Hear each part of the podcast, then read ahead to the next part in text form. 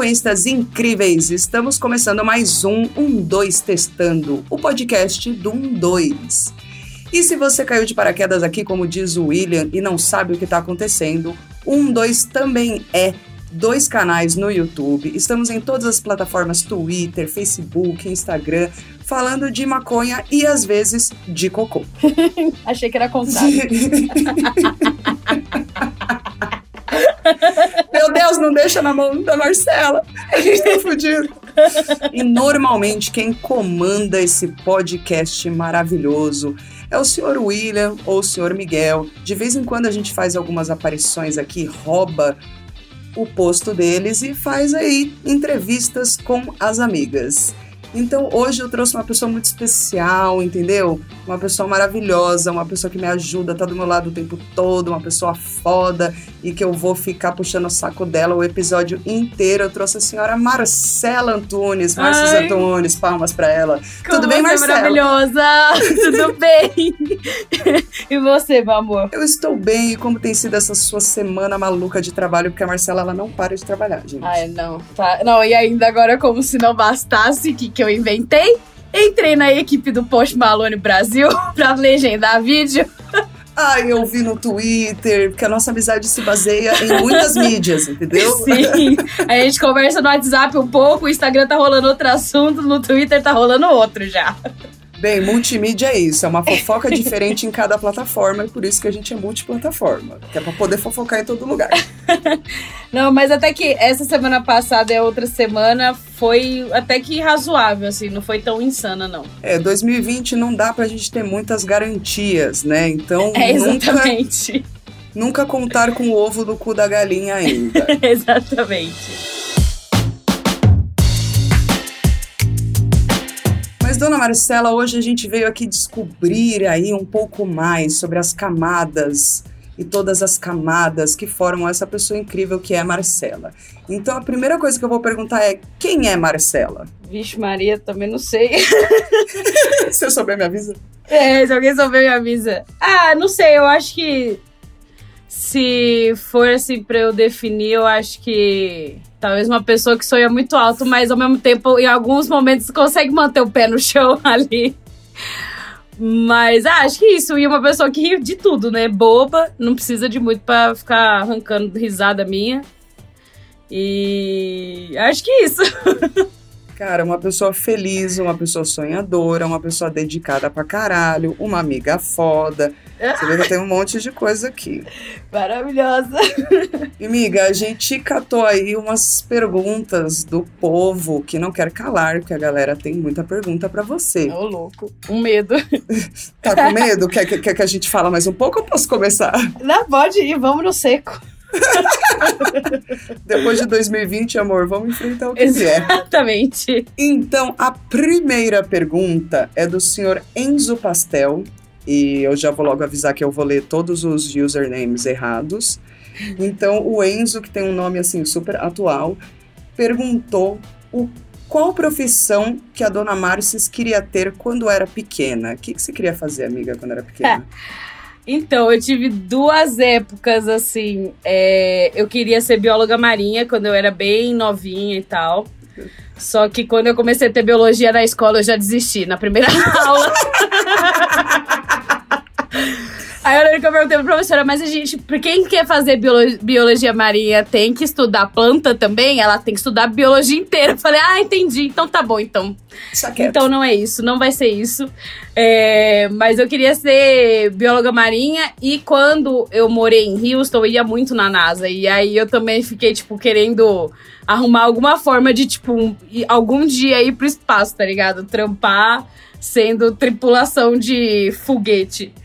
Mas aí também já veio outra reviravolta que eu fui pesquisar o que, que eu precisava ser e só tá lá, tipo, ah, tem que ter PHD em física, química, matemática. Eu falei, ah, acho que também é mais fácil juntar um milhão de reais e pagar pra ir como passageira do que conseguir esses feitos todos que eu nunca fui muito boa pra, pra essa parte. Quer dizer, química eu fui boa, mas física e matemática, socorro, Jesus. Nossa, amiga, tem que. Era realmente muito mais barato você pagar uma viagem para o espaço do que se formar no MIT, né? Exatamente, exatamente. Mano, e também mas- porque eu nunca, nunca tive, sabe? Acho que as pessoas que fazem isso é, devem apresentar indícios de genialidade desde os três anos de idade, tá ligado? E eu nunca tive isso. Cadê Então- minha genialidade? É. Então, tipo, ah, não. Aí eu falei, não, mas faça trabalhar e juntar dinheiro que um dia eu vou.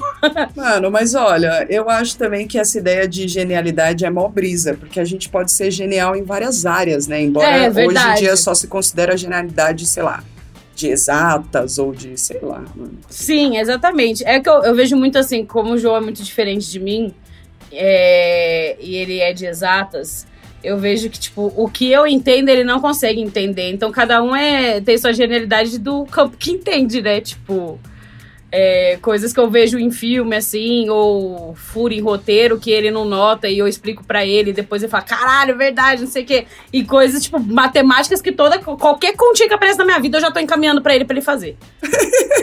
Então... É bom, é bom ter um companheiro que ajuda na parte de exatas. Exato, exatamente.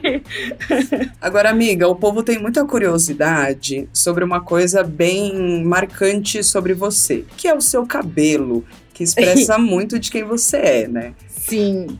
E aí a Thaís M Oficial, olha lá, eu e os nomes de usuário, perguntou desde quando você pinta o cabelo, amo o seu cabelo maravilhoso. É, então, eu tô há 12 anos pintando o cabelo já. Na verdade, eu comecei, como acho que todo mundo começa nessa vida, fiquei enchendo o saco da minha mãe pra, ah, mas só duas mechas. Não, mentira. Eu comecei mesmo a pintar o cabelo sem descolorir. Na época que eu tava já viciadíssima em rebelde, que eu queria ser a Roberta, né? Então eu fiquei lá enchendo o saco da minha mãe até ela pintar meu cabelo de vermelho. Só que ela passou em cima da cor que era antes, então ele só ficava vermelho no sol, assim. E, e aí foi onde eu comecei mesmo. Tipo, já também antes dela topar pintar com, com shampoo colorante mesmo. Eu passava já papel crepom pra ir pra escola e tal. E, e aí, com 13 anos, foi quando eu comecei com duas mechinhas descolorindo mesmo. E aí, daí foi só ladeira abaixo. Das duas mechinhas, minha mãe piscou, já tava no cabelo inteiro. Ai, amiga maravilhosa. É o caminho, né? Você começa no papel crepom, aí você vai pro acaju, Sim. que é o vermelho que toda mãe permite. Sim. Não pega muito bem, aí você faz umas luzes e de repente o cabelo tá verde. Sim, é, e tipo, e assim, não dá pra falar que não sofreu alteração meu cabelo, porque nitidamente ele sofreu. Eu tinha um puta cabelo escorrido, assim, que não, pari, não parava uma xuxinha.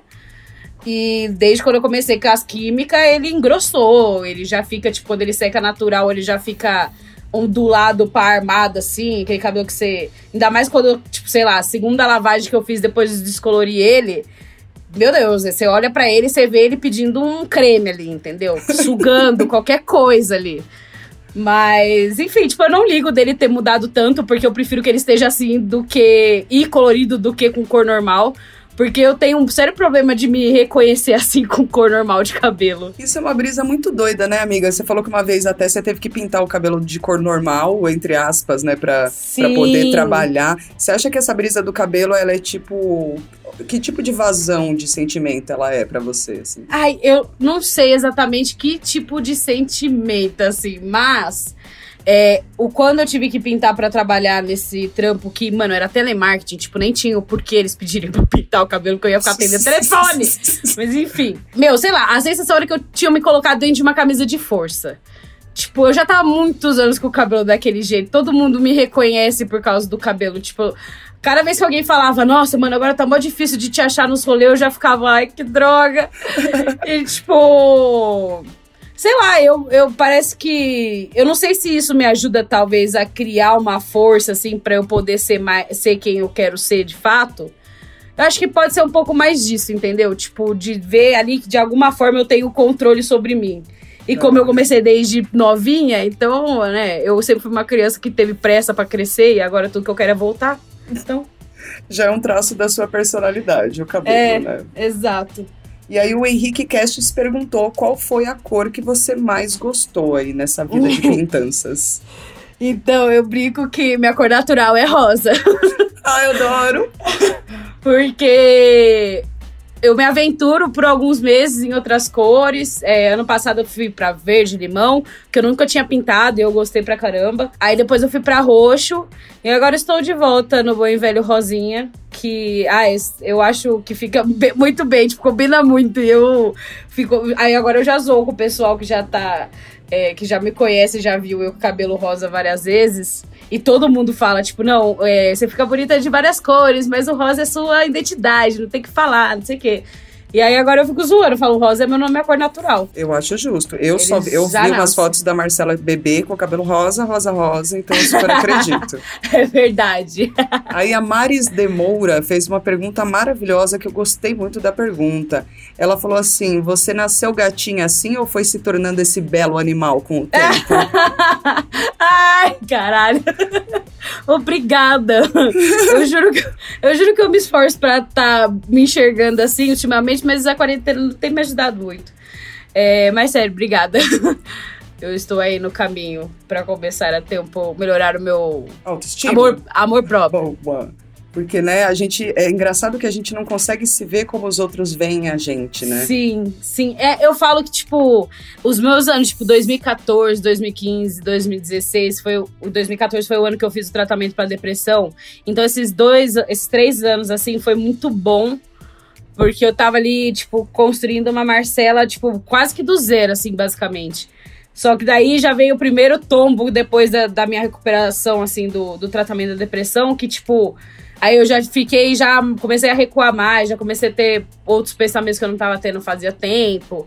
É, enfim, tipo, mas é co coisas naturais da vida, né? Coisas que vão acontecer e eu, na verdade, preciso só aprender a, a lidar com isso. Só que eu também não sou uma pessoa que também lida tão fácil com mudança. Então, tipo, aí já acaba me fudendo um pouco. Então, só de imaginar o quanto que eu fiquei fudido agora nesse nessa quarentena que veio quarentena junto comigo Nossa. morando sozinha de início, tipo, desde o início da primeira semana.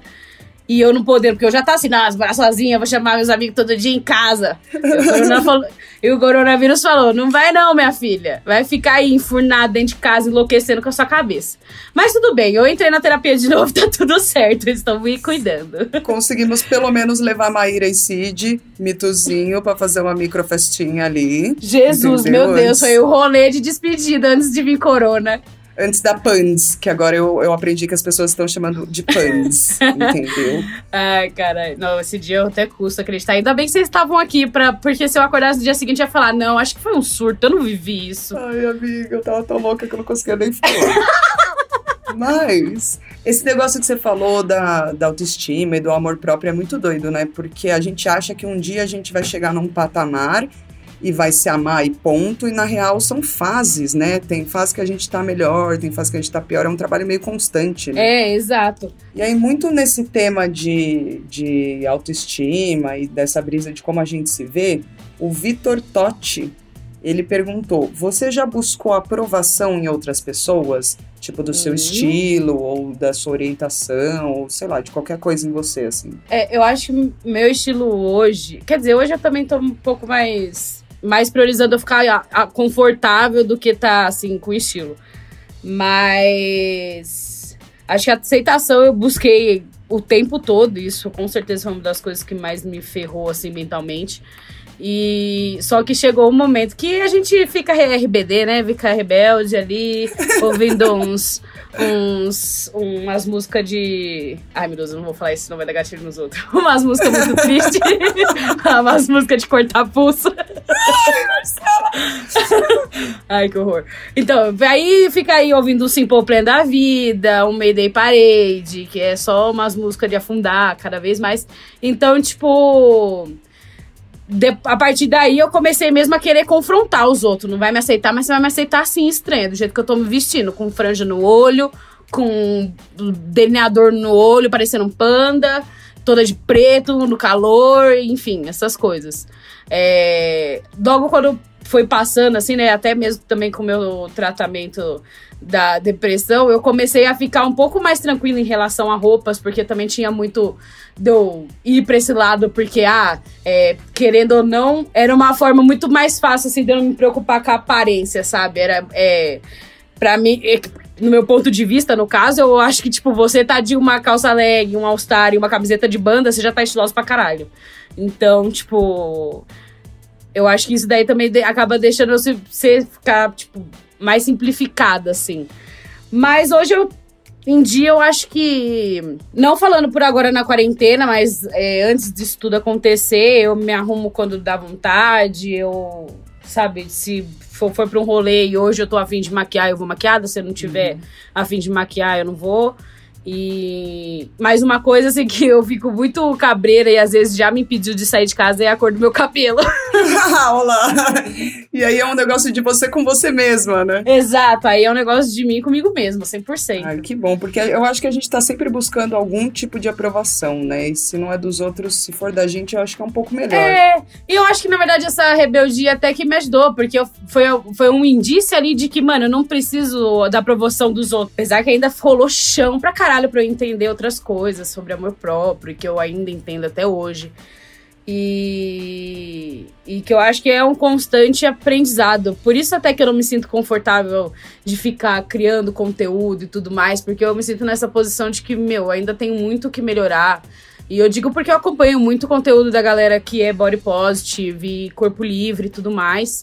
Inclusive o pessoal que eu já trouxe aqui, tanto o Caio, a Lauren e a Rai que eu acompanho muito e, tipo, eu acho muito foda. Só que eu não me vejo nesse ponto ainda, sabe? Eles é, acho que tem uma prioridade maior para falar com, em relação a tudo. toda essa questão de autoaceitação, enfim. É, eu acho que eu tô no caminho, já melhorei muitas coisas já. Já voltei, tipo, usar biquíni, cagando pros outros, tipo.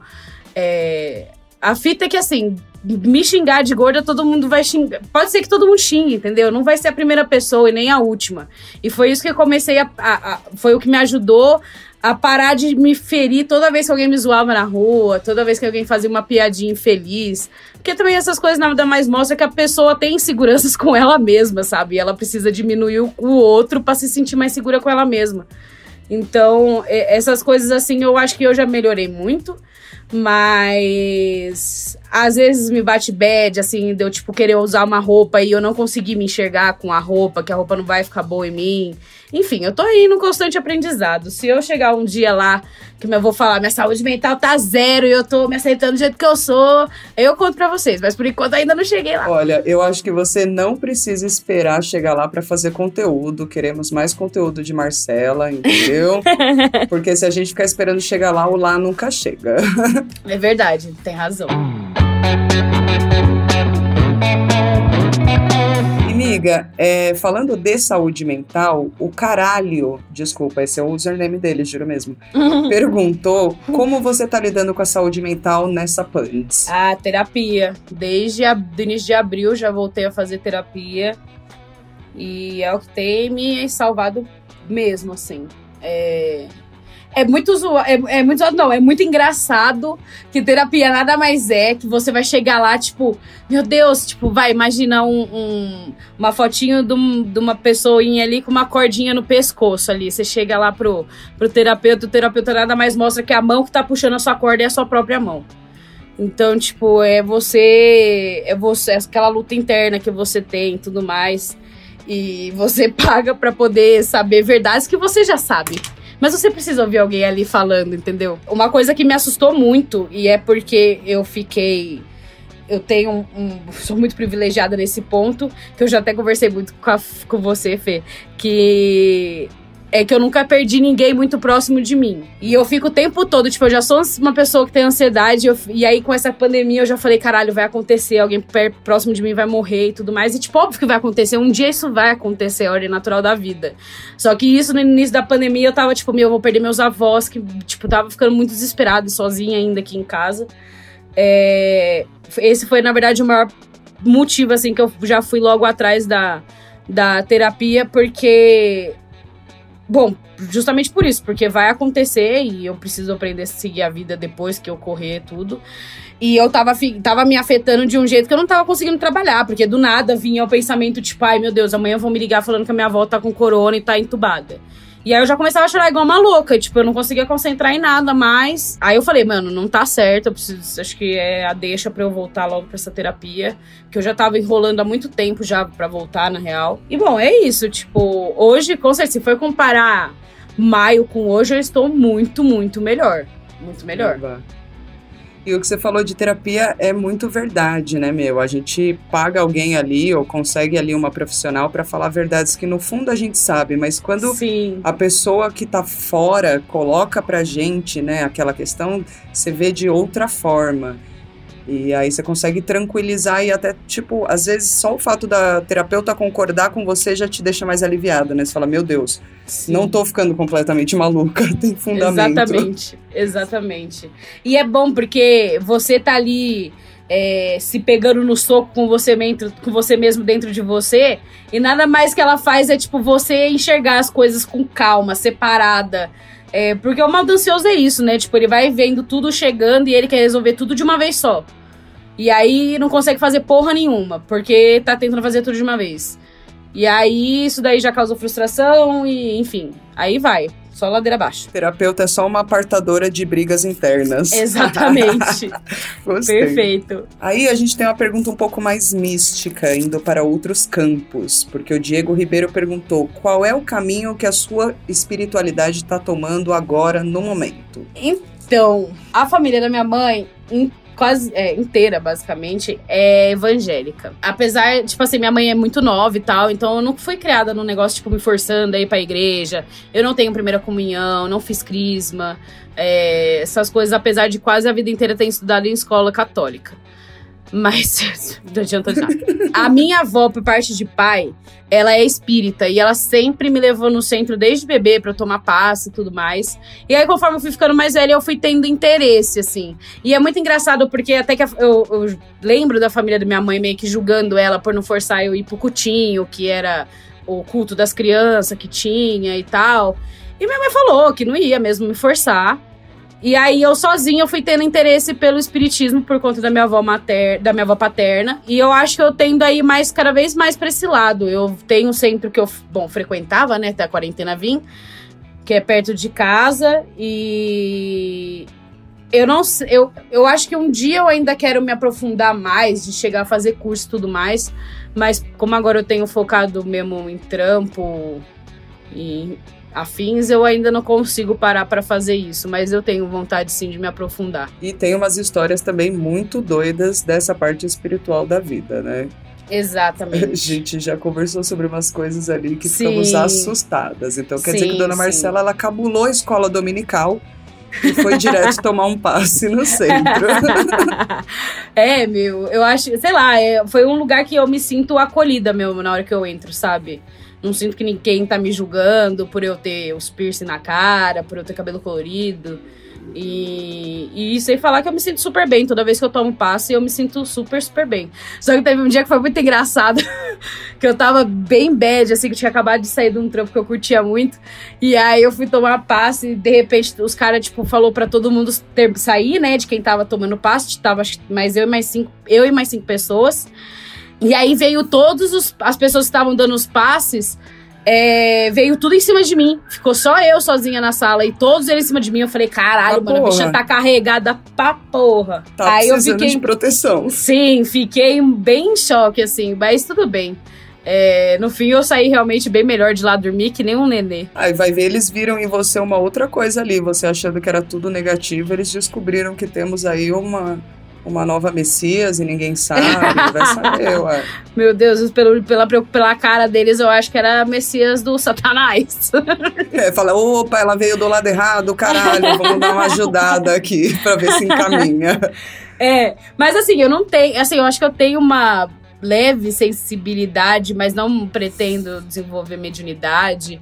A minha avó, ela tem totalmente desenvolvida. Já peguei uns episódios dela de receber espírito e eu falei: não, obrigada, eu estou bem assim. Tô tranquila no meu caminho, gente. Sim.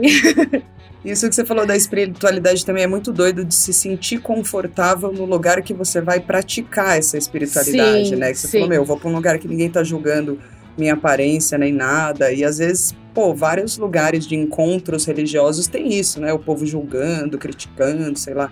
Isso deixa a gente meio. hum. Sim, total. E é também um tapa na cara como é a terapia, né? Porque às vezes a gente escuta ali no centro, eu mesma, a última vez que fui no centro, escutei do Preto Velho umas uns três tapas na cara ali que eu não esqueci até agora. Não voltei até agora também. Não, eu lembro que uma vez a minha avó foi assistindo muito pra eu ir. E Fazia muito tempo que eu não ia, de fato. E aí, na hora que eu cheguei, a palestra foi. Parecia que tinha sido voltada para mim. E eu falei: não, você falou pro palestrante falar essas coisas. Não é possível, mano. Só faltava vir com, falando meu nome, os bagulho. Eu falei, credo. Só faltou mandar todo mundo embora de novo e falar: fica só a Marcela, que essa mensagem é, é pra ela. Exatamente, só faltou isso. Agora eu vou pra um lado completamente diferente. Fazer a pergunta que o Felipe Liox mandou que é o que você achou de morar fora e você pretende morar fora de novo? Tudo Sim. que eu quero, Joe Biden, me aceita! Agora nós estamos tudo fodidas, filha. Olha o preço do Derruba dólar. Derruba o muro do México, caralho! Vai tá que eu entro por ali. Ai, zoeira, socorro. Eu vou tentar tirar visto, eles vão lembrar desse podcast aqui. Ai, é, amiga, a NASA Eu vou tá chegar ouvindo. na fronteira, não, zoeira. Vai, Débora Seco. É. Débora Seco é foda, sol. A sol. Ai, gente, eu amava essa novela. Lá atrás, eu não queria ir. Tipo, eu tinha 12 anos de idade. Eu não queria ficar longe da minha mãe, que era a pessoa que eu tinha morado até então. E eu ia morar com meu pai. Enfim, minha madrasta tava grávida da minha irmã. E, e, isso, na verdade, era um ponto que me, me cativava de ir, porque eu sempre quis ter uma irmã. E aí eu queria ali. A, a, a ideia de crescer perto dela ali foi a única coisa que me cativou. Só que eu tinha muito medo você mudar pra outro país. Eu, eu ia super mal em inglês na escola. Nem, tinha, nem imaginava como poderia rolar as coisas. Mas aí minha mãe sentou e conversou comigo, explicou que seria muito bom para mim, que talvez eu não ia entender lá na hora, mas que eu deveria ir sim, e que ela ia dar autorização pro meu pai poder me levar e tudo mais. E lá, eu, eu assim, desde pequena, como eu sempre falei que eu tive essa sede de crescer logo, eu sempre fui bem independente, assim. E aí, tipo, lá eu comecei assim na escola, óbvio, os primeiros dias me deu uma super diarreia de nervoso e tal. Só que depois que eu vi que eu tava numa sala que era um, um centro de recém-chegado, eu estudei em escola pública lá que é uma coisa muito legal. Eu não sei se isso ainda vale, porque na época tava o Bush quando eu cheguei lá. Só o Bush, o Bush, só que eu peguei com o Obama sendo eleito a primeira vez lá, né? Eu estava lá. Então, tipo, nessa época, até que se você é ilegal no país, se você é criança, você é obrigada a estar na escola. E aí, tipo, na hora que eu cheguei lá, eu também não tinha tanta noção do quanto latino-americano ia ter nessa escola. Tipo, eu achava que ia ser inglês, inglês, inglês, inglês. E de novo, eu estava ali no meu auge da RBD, então eu tava super querendo falar em espanhol com os outros, entendeu? eu sou rebelde, cadê meus amigos? E aí, quando você chega lá, você vai pro NAC, que, que é o New Arrival Center, que é um, um centro de recém-chegados no país, no país, que você vai para aprender a língua mesmo. E eu lembro que a minha professora era grega. Era muito legal isso, porque a gente tinha várias pessoas ali de vários lugares, várias culturas ali lidando junto e aprendendo junto. Então isso aliviou bem o lado, assim, da pressão para aprender o idioma. E, e, eu lembro que a minha primeira amizade, tipo, tinha gente. A maior parte era da América Latina, tinha gente da Colômbia, do México, é, Bolívia, Peru. É, e aí, a primeira amizade mesmo que eu fiz foi com a única indiana que tinha na minha sala. E a gente, tipo, se comunicava total. Parecia assim, dois, duas. Sei lá, dois homens da Era da Caverna conversando assim, sabe? Tipo, mas a gente se entendia. Então ali já rolou aquela aproximação. Aí depois eu me, me aproximando da galera que era latino-americana também, por ser mais fácil de conversar e tudo mais. E era muito legal porque a gente ficava sempre, tipo, se trocando. É, tipo, eu com os meus amigos, vai, tem o meu amigo que ele é meu amigo até hoje, que é o Rafa, e ele é do Peru. Mentira, ele é do Chile. E. E aí, tipo, ele ficava me ensinando as gírias em espanhol. Aí ele falava, ah, Tipo, sei lá, puta, como é puta? Puta é puta. Ah, então puta é puta aqui também. Aí a gente fala. Qualquer caralho, conho, aí não sei o. E aí, nossa, aí viviam me perguntando se eu sabia jogar futebol, se eu sabia sambar. Eu era verdadeira decepção pros americanos. É, é... Eu passei por isso também, não era muito brasileira pra eles, não. É. Embora eu saiba um pouco. É, é, exato. Mas assim, foi bem legal essa parte. É, é eu me joguei sem medo, mesmo sabendo que eu não tinha um idioma ainda. Aí, ali na metade do ano, tanto é que por esse motivo eu não tenho a sétima série no meu currículo escolar inteiro. Porque eu fiz a sétima série só pra aprender inglês. E aí, na hora que a gente fez a, a, a prova que tinha na metade do, do ano era pra gente poder eh, ver se a gente já tava apto a ter aulas com os americanos, ingressar 100% assim na escola normal mesmo. E aí eu fiz, passei suavona, assim. Eu lembro que uma das coisas que eu tinha errado, que tinha uma página lá, era a, a prova era compridaça, assim. Eu tinha que saber o, todos os estados dos Estados Unidos e colocar no mapa Meu o lugar Deus. de cada um. Eu não lembro mais de porra nenhuma. Esses dias, né, eu tava tendo, que tava tendo eleição, eu fui tentar lembrar dos nomes de todos os estados, acho que eu lembrei de uns 15 só. Isso tem no Friends, né? Aquela brincadeira que o Ross faz. que ele fica tentando lembrar uma cota. e ninguém consegue lembrar todos, mano. Imagina, tá doida. É muito bom.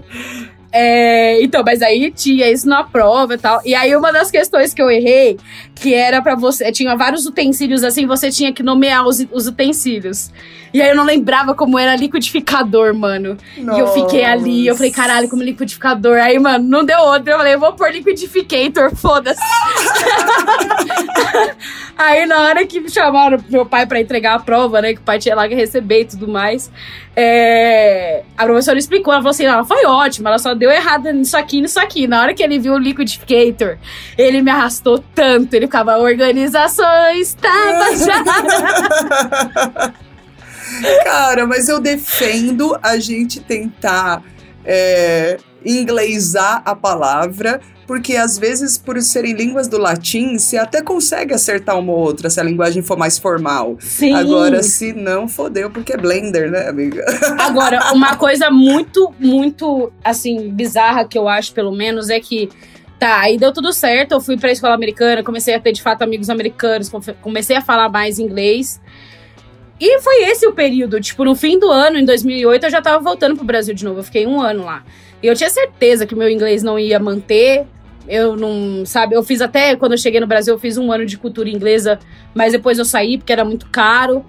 E, e no fim, realmente manteve. E, e mais doido ainda é que eu fui ver realmente se eu tava boa quando apareceu pra eu fazer uma entrevista pra uma amiga minha, pra entrevistar uma, umas bandinhas, boy bandzinha assim, do Reino Unido, pelo DMT MTV. Eu falei, mano, agora vai ser a hora, a hora da verdade, saber como que meu, o nível que o meu inglês tá. Porque até que eu mantenho contato com algumas amigas minhas e tudo mais, é tudo escrevendo, sabe? Tipo, é tudo mais É. fácil. É diferente quando você fala.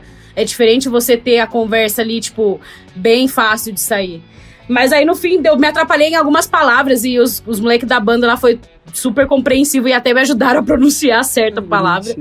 É mu- eu acho isso muito bizarro, porque eu de fato não fiz nada pra me esforçar e manter a me- tipo, fora que eu escuto muita música também e vejo muito filme, mas eu acho que isso talvez não seja o suficiente pra manter. E que se talvez eu tivesse ido mais velha, eu poderia ter perdido sim o inglês, por mais que eu tenha ficado lá um ano. É mó Então, tipo, eu brisa. agradeço muito a minha mãe dela ter me forçado, entre aspas, aí, porque. Sei lá, mano. E, concluindo a pergunta, né? Depois de ter falado pra caralho, eu morro sim de vontade de ir, de voltar lá. Eu quero. Mano, eu ia pra lá agora, né? No início da, da pandemia, mas aí eu, né, não podia ir por causa do corona. Mas eu pretendo, o dia que eu for pra Califórnia, eu pretendo lá em Los Angeles deixar meu currículo em cada produtora que eu ver na minha frente, eu vou deixar um currículo meu lá. E é isso. Eu acho que a senhora está certíssima. Ô meninas, dá licença rapidinho aqui pra eu falar uma parada que certíssimo também é o que tá rolando na loja 1 2. 1 2 da loja 2.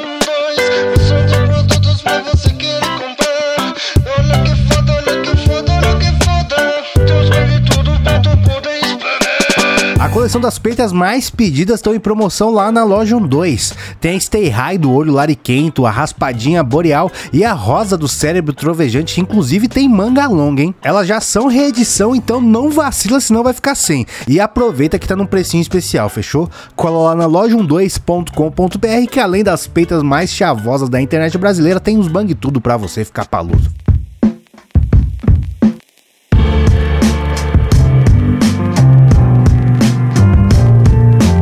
E agora a gente já entrou até no tema trabalho.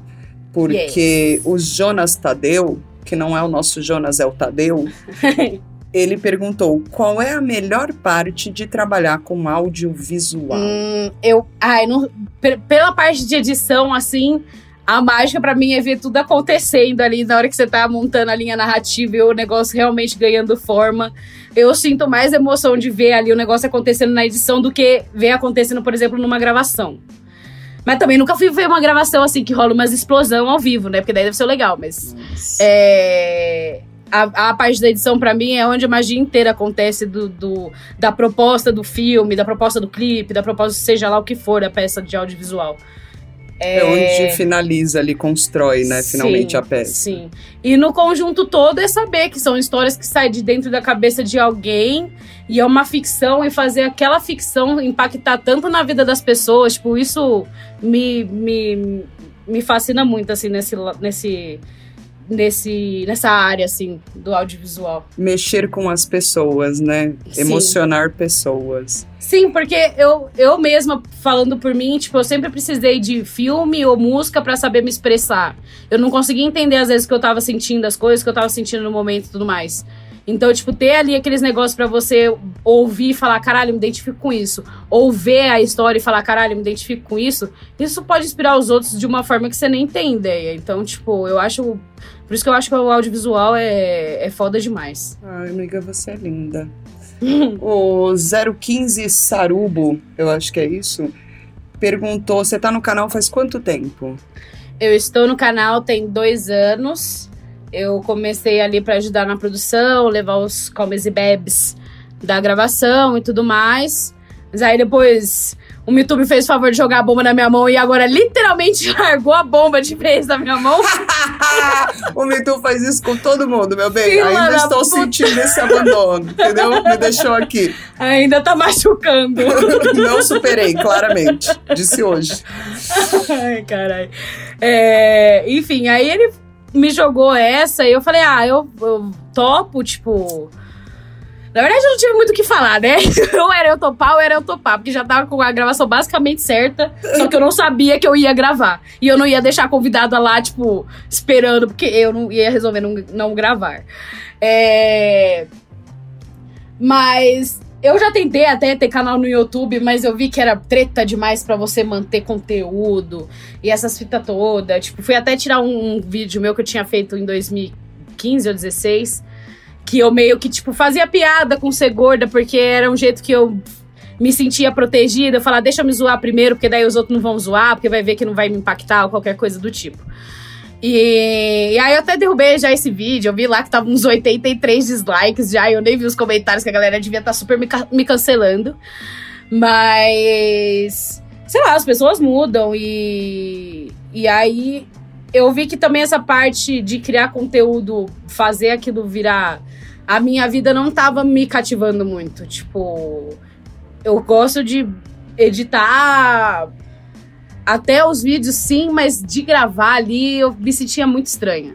Só que agora com dois, eu tenho me soltado cada vez mais, né? Eu me solto muito mais nos podcasts, mas acho que se for ver o primeiro vídeo que eu apareci e agora os últimos que eu apareço, eu já tô um pouco melhor, assim, mais solta. É um processo, né? Não é do dia pra noite. Sim, exatamente. E aí o T41TK perguntou se você já se imaginou trabalhando com ganja na vida. Né? Meu, não, nem um pouco. E, mano, é muito doido, assim, porque eu, tipo, eu quero ir pro, pra fora e se tudo der certo e eu conseguir ir pra fora. Eu quero super, tipo, levar o, cana o canal pra lá, tá ligado? Tipo, continuar fazendo, sei lá, que seja vlog de como é morar lá. E pra, pra ter no canal, porque é justamente por isso. Eu nunca tinha imaginado, e depois, quando rolou a oportunidade de eu entrar, que literalmente eu fui uma puta privilegiada que caiu no meu colo esse negócio. Então, tipo, já fez eu sonhar um pouco mais, mais alto, assim, sabe? Tipo, nossa, que da hora, eu posso trabalhar falando disso e tudo mais. Se eu for lá pra fora, que é um lugar legalizado, eu consigo gerar mais conteúdo pro canal. Enfim, aí seria uma, uma brisa bem da hora e eu acho que eu gostaria, assim, de fazer. Ah, então nós já temos uma correspondente international. Se Deus quiser, amém, Senhor. E a. A, a, a ou não sei. Bom, sem artigos. Vernus Berlinger perguntou: Como é ser LGBTQIA, num meio tão machista como o mundo canábico? Ou como o mundo inteiro? Nossa, mano, é- muito difícil, assim, essa parada, porque eu vou falar, a época que eu ficava com. Só, que eu ficava só com menina, eu era extremamente machista. Eu fazia comentários. Eu acho que só me faltou mandar foto, assim, sabe, pros outros que eu recebia, porque ainda tinha um restinho de consciência ali que não deixava eu mandar. Mas eu já fiz coisas bizarras, assim, e, mano, objetificava mulher pra caralho e tudo mais. E depois, quando conforme eu fui crescendo, eu fui entendendo isso, que isso é errado de se fazer. Mas é justamente é, isso tudo acontecia por eu sempre ter visto o machismo ali presente na minha rotina, sabe? Tipo, eu achava legal ser a, a mina que chegava cantando as mulheres no rolê, tá ligado? Porque eu via que os moleques que tava comigo ficavam, ah, Marcelo, você é foda, hein, não sei o quê. Tipo, e isso daí, pra uma pessoa que não tem merda nenhuma na cabeça na adolescência, ela fica se achando, entendeu? Só que agora, que, porra, minha visão já mudou pra caralho, eu não consigo ter muita voz, assim, pra bater de frente, principalmente se eu enfrentar esse tipo de situação no trabalho. Porque eu fico morrendo de medo, assim, tipo, de, enfim, perder o emprego, por pouca bosta, por eu não conseguir ficar quieta, ou qualquer coisa do tipo, o que é uma coisa que o machismo também ensina a gente, né? Então acaba que, assim, é mais pra, pra, pra, pra- é, mais pra área de trampo mesmo. Se for rodinha de amigo meu, assim, eu já entro cortando já e, e poucas. Mas é da hora o que você falou, mano, porque às vezes essa. Justamente por pegar mulher e às vezes até se inserir nesse mundo junto com os caras, entre aspas, né? Uhum. Você dá pra gente, tipo, acabar comprando toda essa visão de mulher que eles têm, né? E não a que a gente tem e vai desenvolver lá na frente, né? Exato, exato. Tanto é que quando eu comecei a amadurecer e sair dessas brisas, eu passei a admirar a mulher de um jeito muito mais bonito do jeito que eu admirava. Tipo, de ver realmente como um todo, entendeu? E não ver só, nossa, ai, que nossa, que gostosa, socorro. Tipo, ver realmente um todo, assim. E eu, às vezes, ainda me sinto um pouco mal, com, pra falar real, porque eu vivo, meu, sei lá, tipo, Rihanna posta uma foto de lingerie, eu tô ali. pff, 100% de 4 já pra ela. Mas. Mas também, né, gente? Então, e aí eu fico meio que pensando, eu falo assim, porra, mas aí também até que ponto eu posso ser fã e ser essa fã que, aê, sou gostosa, me come, não sei o quê. Ou se, tipo, eu tô sendo até invasiva já nesse ponto. Isso é uma coisa que eu tenho relutado ultimamente muito. E eu tenho tentado melhorar, porque eu acho que a partir do momento que te faz refletir, talvez é porque não tá sendo, não seja tão legal assim. Mas eu, às vezes eu não consigo, realmente é foda. Ah, mas eu acho que trazer para tipo para si mesma, né? Se você tem essa relação com você mesma é uma coisa. O foda é externalizar de alguma maneira meio escrota, né? É. Acho que você ficar em casa admirando a mesmo que seja o corpo das mulheres, não tem problema, porque a gente vai achar as pessoas bonitas e gostosas, né? Uhum. O foda é quando a gente externaliza isso de um jeito meio atravessado. É, sim, real. Real. Olha, agora tem gente até pedindo conselho aqui, porque a Zampoli, ou Zampoli, perguntou como é que é a relação com seus pais e como eu faço pra melhorar a minha, né? Especialmente em relação à ganja e essas questões. Cara, como eu e minha mãe sempre tiver muito diálogo, eu nunca escondi as coisas dela. Foi muito de boa, assim. Pra falar real, eu não sei o momento exato que foi assim, ah, mãe, estou fumando maconha e é isso. E ela ficou de boa. Eu sei que foi na- no ano que, que eu tava com depressão, que eu tinha bastante insônia. E meu tio, que é irmão dela, sempre fumou ali. Então, também por causa dele, acho que a- a- o lado da família da minha mãe sempre foi um pouco mais cabeça desconstruída, apesar de serem evangélicos. Agora, com meu pai é um pouco mais complicado, porque na real ele sabe, mas finge que não sabe. E aí eu sei que ele sabe e eu finge que, ele, que eu não sei que ele sabe, entendeu? tipo, a gente falou uma vez disso, mas foi num momento totalmente errado, assim, e foi uma entrada rápida nesse assunto. E aí logo, tipo, ele viu que não valia a pena, não cabia ali também a gente discutir aquilo. E aí não acabamos não aprofundando nisso. Eu sei que quando é, realmente a, a, a Van, né, veio me chamar eu fazer o teste um final de semana lá no 12, que era o escritório lá de Osasco. Eu tava com ele, né, nesse final de semana, a gente tava na Disney. Ai, meu Deus, que fina. Saudade de ser rica. Saudades E- do dólar baixo. Ah, sim. E, e eu falei assim, ó, apareceu uma oportunidade de trampo pra mim. Aí eu falei, vai ser freela e tudo mais, só que é um canal que fala de maconha. Aí ele falou assim, ah, trabalho é trabalho, não tem o que fazer. Aí ficou um tempo calado.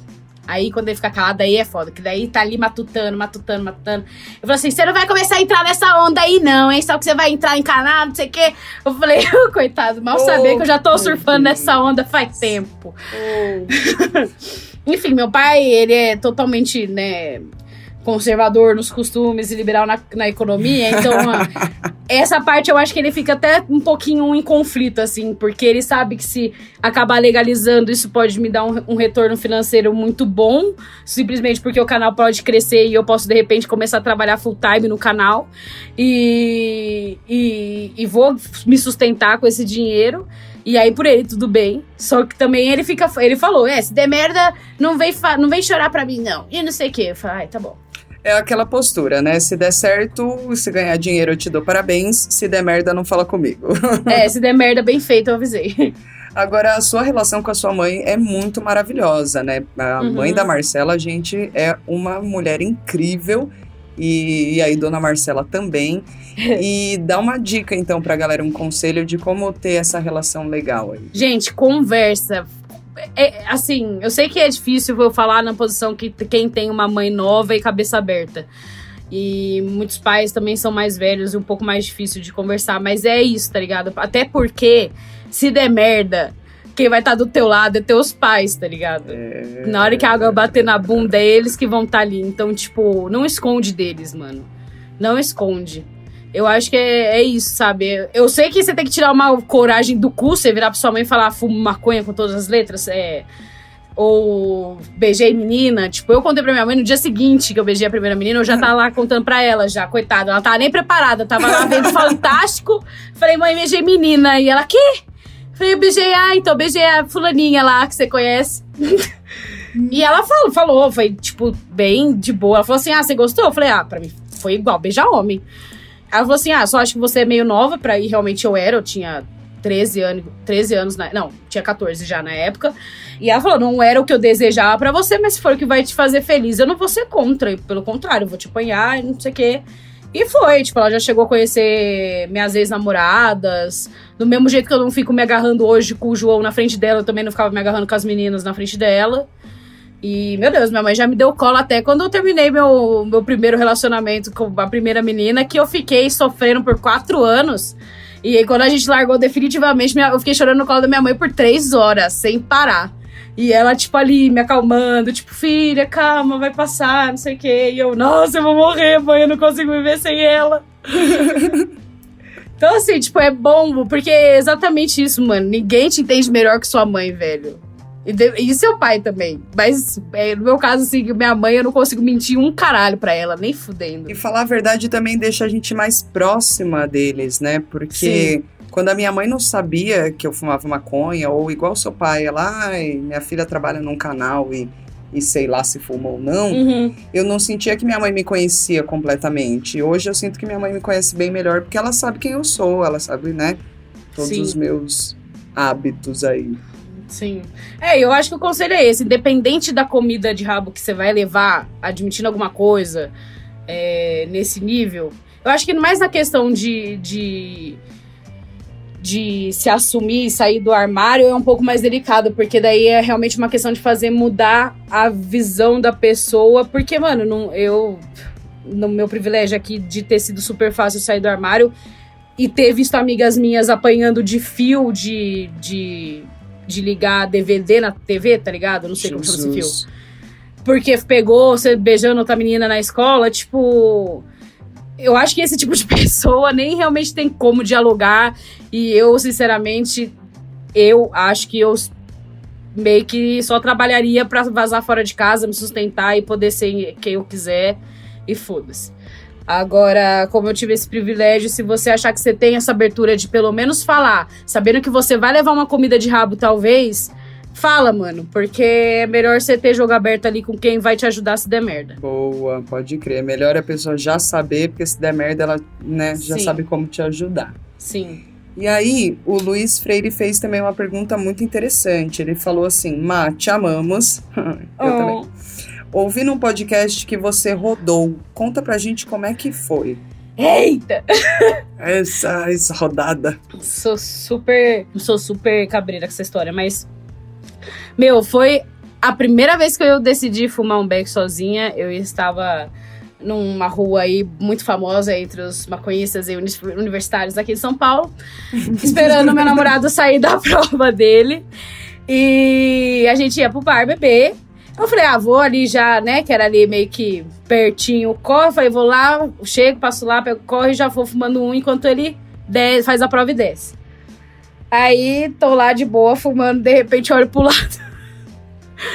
Só vi uma mulher sem farda nem nada, com a arma apontada pro chão, ela não tava apontando pra mim, mas eu vi a arma na mão dela, aí eu só pensei, hum, hum, fudeu. Morri. E aí eu lembro que eu fui deixar, tipo, a ponta assim do chão pra ela não encanar. Ela falou assim: não, mocinha, pode pegar isso daí. Ah, não, mentira, mentira. Esqueci. Não, teve isso. Só que eu esqueci de um, fa- um negócio que aconteceu antes. Enquanto ela ainda tava chegando em mim, eu dei mais um trago no bag. Só, Conheço amigos assim. só pra encarar o que ia acontecer. aí ela já foi falando: apaga isso aí, mocinha. Aí eu apaguei e deixei no chão. Ela falou assim: pode pegar, mocinha. Aí eu falei: "Ai, caralho, pode me chamar de mocinha, porra. aí ela veio, ela perguntou quantos anos eu tinha. Eu falei que tinha 19 e tal. Ela falou assim: ah, pelo menos não é, é, é- pelo menos não é maior de idade. Quer dizer, pelo menos não é menor de idade, né? Isso.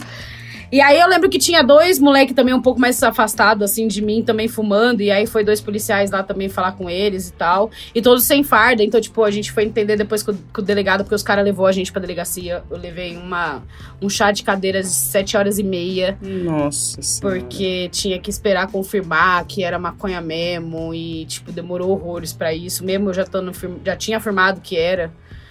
E, enfim.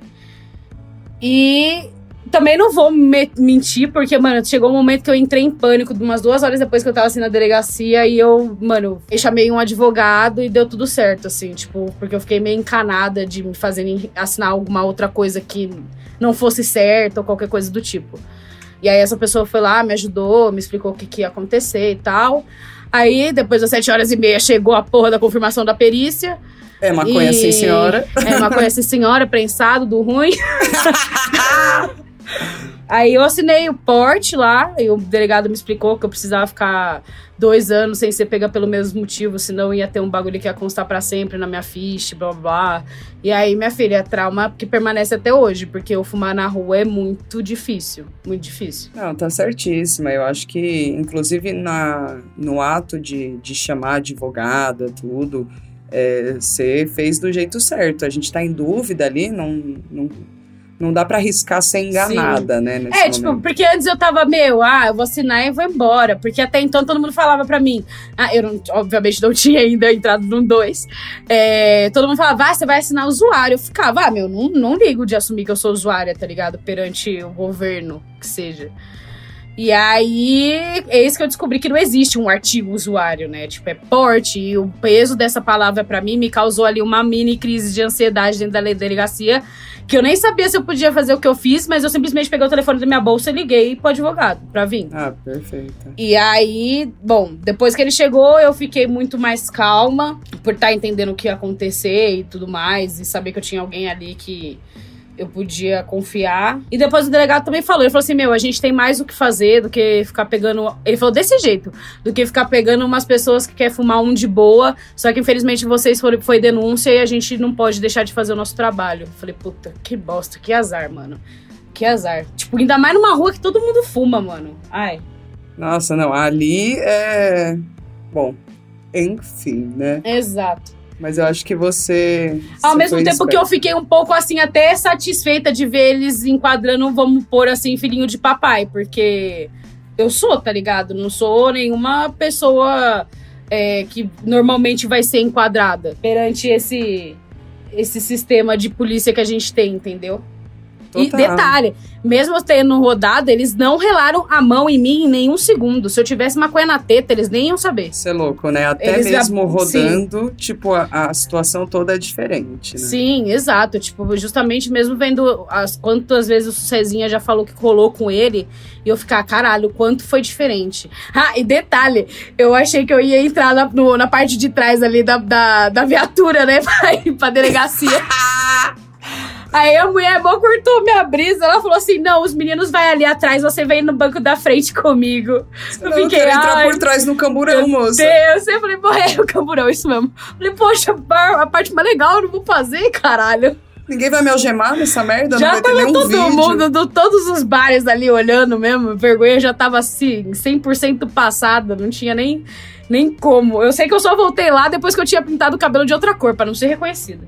Olha lá, mais uma ferramenta de ter o cabelo colorido, meu bem. Ele pode te marcar, mas ele também pode te disfarçar. É, sim. Amiga, e aí um- uma das últimas perguntas aqui, chegando ao final. Vamos subir o humor para não falar de rodadas. O Thales Azevedo perguntou se você tivesse um superpoder, Marcis, qual seria? Ai, acho que se for assim desses clichês, assim, acho que um teletransporte, pá. Olá, muito, muito amiga do Mitu. É o Mitu que sempre fala teletransporte em tudo, até quando a pergunta não é essa. Meu Ele Deus. inventa um teletransporte ali que vai caber na narrativa. É, Não, então, é porque. Sei lá, pensando. Porque não existe um superpoder. Assim, eu- se eu fosse pensar, eu ia falar assim: puta, eu quero ter o superpoder de eu poder conhecer todos os ídolos que eu tenho vontade. Mas não existe um superpoder desse. Ué, então, o mais próximo. criar. Ah, então se eu puder criar, é isso. Porque eu achei bom o teletransporte pra começar, que você vai ter que ir até, sei lá, não sei aonde, ver a Rihanna. É, tipo assim, é, exatamente. Fazer um teletransporte, tipo, ah, quero ir pra mansão do Poxa, eu vou brotar lá do lado dele. Na hora que ele tava vendo TV, eu vou aparecer do lado dele. Sentar uma pra ver um foto. Netflix junto. Exatamente. Carriana, eu acho que eu desmaio no momento que eu pisar, então nem sei o que vai acontecer. Ah, você pode se teletransportar, tipo, pra perto dela e, tipo, num lugar que você vê ela e ela não te vê. Aí você Pode não ser. desmaia. Pode ser, mas também, sei lá, não pode ser muito perto, eu tenho até medo. Porque a Rihanna é tão difícil de imaginar é, eu chegar perto dela, que é realmente uma pessoa que eu não me. Eu quero, tenho vontade, mas eu não consigo me imaginar num momento conhecendo ela, igual eu fantasio com os outros. Ah, vai rolar, vai rolar. e a dona Júlia Santana, nossa amiga Júlia, maravilhosa, Julia! Mandou pra gente assim, ó, pra você, né? Não tenho pergunta nenhuma, mas tô só passando pra falar que você é maravilhosa. Ai, mano, Julinha, que saudade de você, mulher. Nossa, a Julinha é um cristalzinho, né, gente? Socorro. Ah, é uma maravilhosa. Gosto muito, muito, Cristal muito dela. lapidado, maravilhosa. Obrigada, viu, sua linda? Amiga, chegamos ao fim das perguntas dos nossos ansiosos seguidores. Uhul. Sabemos um pouquinho mais sobre Marcis agora. É isso. Eu, eu gostei, achei que ia ter umas perguntas mais tensas. Fiquei com medo dos meus amigos darem uma cagada no pau, mas tudo bem. Foi, ocorreu tudo certo. Imagina, imagina. Teve um povo perguntando: ah, você me ama de verdade? É, Ah, sim. tem. Eu acho sim, Marcela ama. Não, eu fiquei com medo de deles soltarem alguns podres. Ah, e teve uma que perguntaram, eu não vou lembrar o nome agora de quem mandou, mas É. ela perguntou quanto de maconha tinha nas suas tetas naquele dia do. Ai, você já me contou isso. no bar foi, foi a Abigail, certeza. Isso, isso. Eu Inclusive, acho acho, que eu ela que perguntou outro. se você ama ela, então já deixa Ai, registrado. sim, amo demais, perfeita. Nossa, amo demais. É, mano, esse, eu, eu tava super nova, tinha 16 anos, nem fumava maconha direito ainda. Só que daí eu fui guardar um. um chavador nas tetas e o chavador abriu e tava com maconha de chavada dentro. Meu Deus, eu amo essa história. No meio do rolê. E aí eu tive que correr, correr pro botequinho ali perto pra lavar, pra limpar e tudo mais, ver o que, que dava pra recuperar. Só que eu entrei no banheiro e, tipo, a pia tava conta-gota. Então eu ficava ali uns 15 minutos com a conch- fazendo conchinha com a mão pra encher. se- pelada, assim, no banheiro, sem sutiã, sem porra nenhuma, e lavando ali as tetas, tentando tirar o que dava pra tirar. E fiquei ali uns 40 minutos. Na hora que eu saí, um monte, uma fila gigantesca, todo mundo me olhando com cara feia, minhas amigas rachando o bico de rir. E ali ficou aquele aroma ali, tipo, uns dois dias ainda, mano. Eu tomava banho, eu tava sentindo cheiro de ganja na teta. Ai, a vergonha, meu pai. Sim, e ainda deu pra fazer um fino muito vagabundo, foi muito mal bolado, nem bateu direito, de tão mal bolado que tava. Mas é isso, aprendizados. Ah, não sei, amiga. Uma, uma ganja temperada nas suas tetas, eu acho que ela sai até melhor do que antes, quando ela tava só no chavador. Não sei, não. Purificador de THC. Limpe seu prensado. Lavagem alternativa de prensado. Ai, caralho. Não, mas eu adorei as perguntas. Foi muito bom. Então, amiga, não sei se nesse podcast vai ter um momento gasta lombra, mas eu vou chamar um momento gasta lombra. Bora. Então aí o momento que a gente dá aí umas indicações do que a gente tem assistido, ouvido ou curtido na última semana, nos últimos dias. E conta pra mim aí o que que tá rolando com você, o que que você tem assistido, ouvido, o que que você indica pra galera. Pois é, então. Eu não queria falar Youngblood de novo, mas. é que ele lançou um álbum novo. É, bom, esse podcast talvez vai estar um pouco já distante de quando saiu isso, mas saiu um clipe novo do. Ty Dolla, de uma música do Ty Dolla Sign com o Post Malone. E o clipe tá bem legalzinho ali, tem uma historinha com narração do Snoop Dogg, muito foda. E a música também acho que tá super gostosa de ouvir. E na real, mano, eles lançaram Psycho, né? Que foi uma das músicas que mais estourou assim do Post, que era Post Malone Fit, o o Ty Dolla, e agora trocou. E aí, eu acho que os dois juntos, assim, não tem como dar errado. É sempre uma batida gostosinha, de seja se você quiser rebolar com as amigas, ou seja se você quer rebolar no colo do boy. Dá tudo certo, dos dois jeitos. Ai, que indicação maravilhosa, vou tá querendo. E chama Spice a música, eu esqueci. Spice, boa, É. está anotada aqui para a próxima noite. Inclusive, o povo tá meio que me viciando em Post Malone. Eu falei, vou ter que confers- confessar pra Marcela que agora eu tô gostando, entendeu? Ai. Inclusive a música dele com Ozzy. Então. Muito ai, bom. Ele mandou esse. Ele tá acho que ele tá pra lançar álbum novo porque ele postou no Twitter essa semana falando: ah, me manda mensagem nesse número. Aí eu sempre mando quando ele posta essa porra, só que não, nunca me responde, acho que porque eu sou do Brasil, excluída no rolê. Mas. é, o pessoal que ele responde, eu vejo os prints lá no Twitter e ele tava perguntando se, eles- se a galera gostava de mais de preto ou de rosa. Então eu tô achando que o próximo álbum vai ser preto e rosa. Acho que é isso. Hum, E deve sair aí. Eu tô um pouco curiosa, porque eu confesso que eu não acho. Assim, eu gosto muito das músicas do Post, mas eu, eu não sei se ele sabe escrever umas coisas muito profundas que talvez sairiam nesse período de quarentena. Então eu tô ansiosa pra ver esse, esse último, esse próximo álbum dele que vai sair. Ah, mó brisa ver tudo que vai sair de produção agora pós-quarentena, né, meu? Sim. É, eu acho que vai ser um lado que nenhum fã ainda do Post conhece, se pá. Não sei, às vezes ele vai lançar mais do mesmo, que é essas musiquinhas de querer se, se excluir de todo mundo e ficar só perto dos amigos reais e beber e comer garotas, etc. Eita, nós. Mas vou ver, vou conferir a indicação. E se eu puder dar uma indicação também, essa semana eu estou muito viciada em JP. Conhece JP, amiga? JP MC? JP? JP, o cantor. JP violãozinho. Ah, não, não, não, não, não. vibes. Conheço o MC. Mana, é muito gostoso. É uma vibezinha Hum. tipo, deita na rede, senta pra Hum. fumar um e descansar e escuta JP. A música que eu tô mais viciada chama Conte Comigo. Essa eu tô, assim, ó, passada. Mas o CD todo, os CDs todos deles são muito incríveis, assim. As letras são muito maravilhosas pra rir, pra chorar. E sempre uma vibezinha bem gostosa, assim, pra quem quiser fumar um e botar um som. Indico o. JP. É, JP, escreve o J mesmo ou só é a letra J? Escreve J e P-E também. Ah, já achei aqui, já. Ai, amiga, foi tão gostoso. Estou com saudade de sentar pra gente fofocar, mas foi muito bom é, tentar trazer aqui um pouco para as pessoas, um pouco mais de quem é Dona Marcela, porque pra mim Dona Marcela é uma pessoa incrível. Pra quem não sabe, é uma das pessoas que mais me dá suporte e que mais faz com que seja possível continuar vivendo aí com um pouquinho de sanidade mental. Então, pra mim, esse episódio é muito, muito importante, porque eu espero que as pessoas vejam pelo menos um pouquinho do quão foda você é, porque pra mim, a senhora, meu Deus. Ai, meu Deus, gente, sério que surreal ouvir Fernanda falar isso de mim, caralho, obrigada, vida! Cala a boca, você que é maravilhosa. É nóis, miga, te amo de verdade, é muito nóis, socorro. Ai, te amo muito, miga, foi bom. E gravaremos muito, muitos mais episódios e queremos muito mais Marcela aí nas edições e nos conteúdos. Bora. um beijo, pessoal. Adorei. E sigam em casa porque o bicho vai pegar.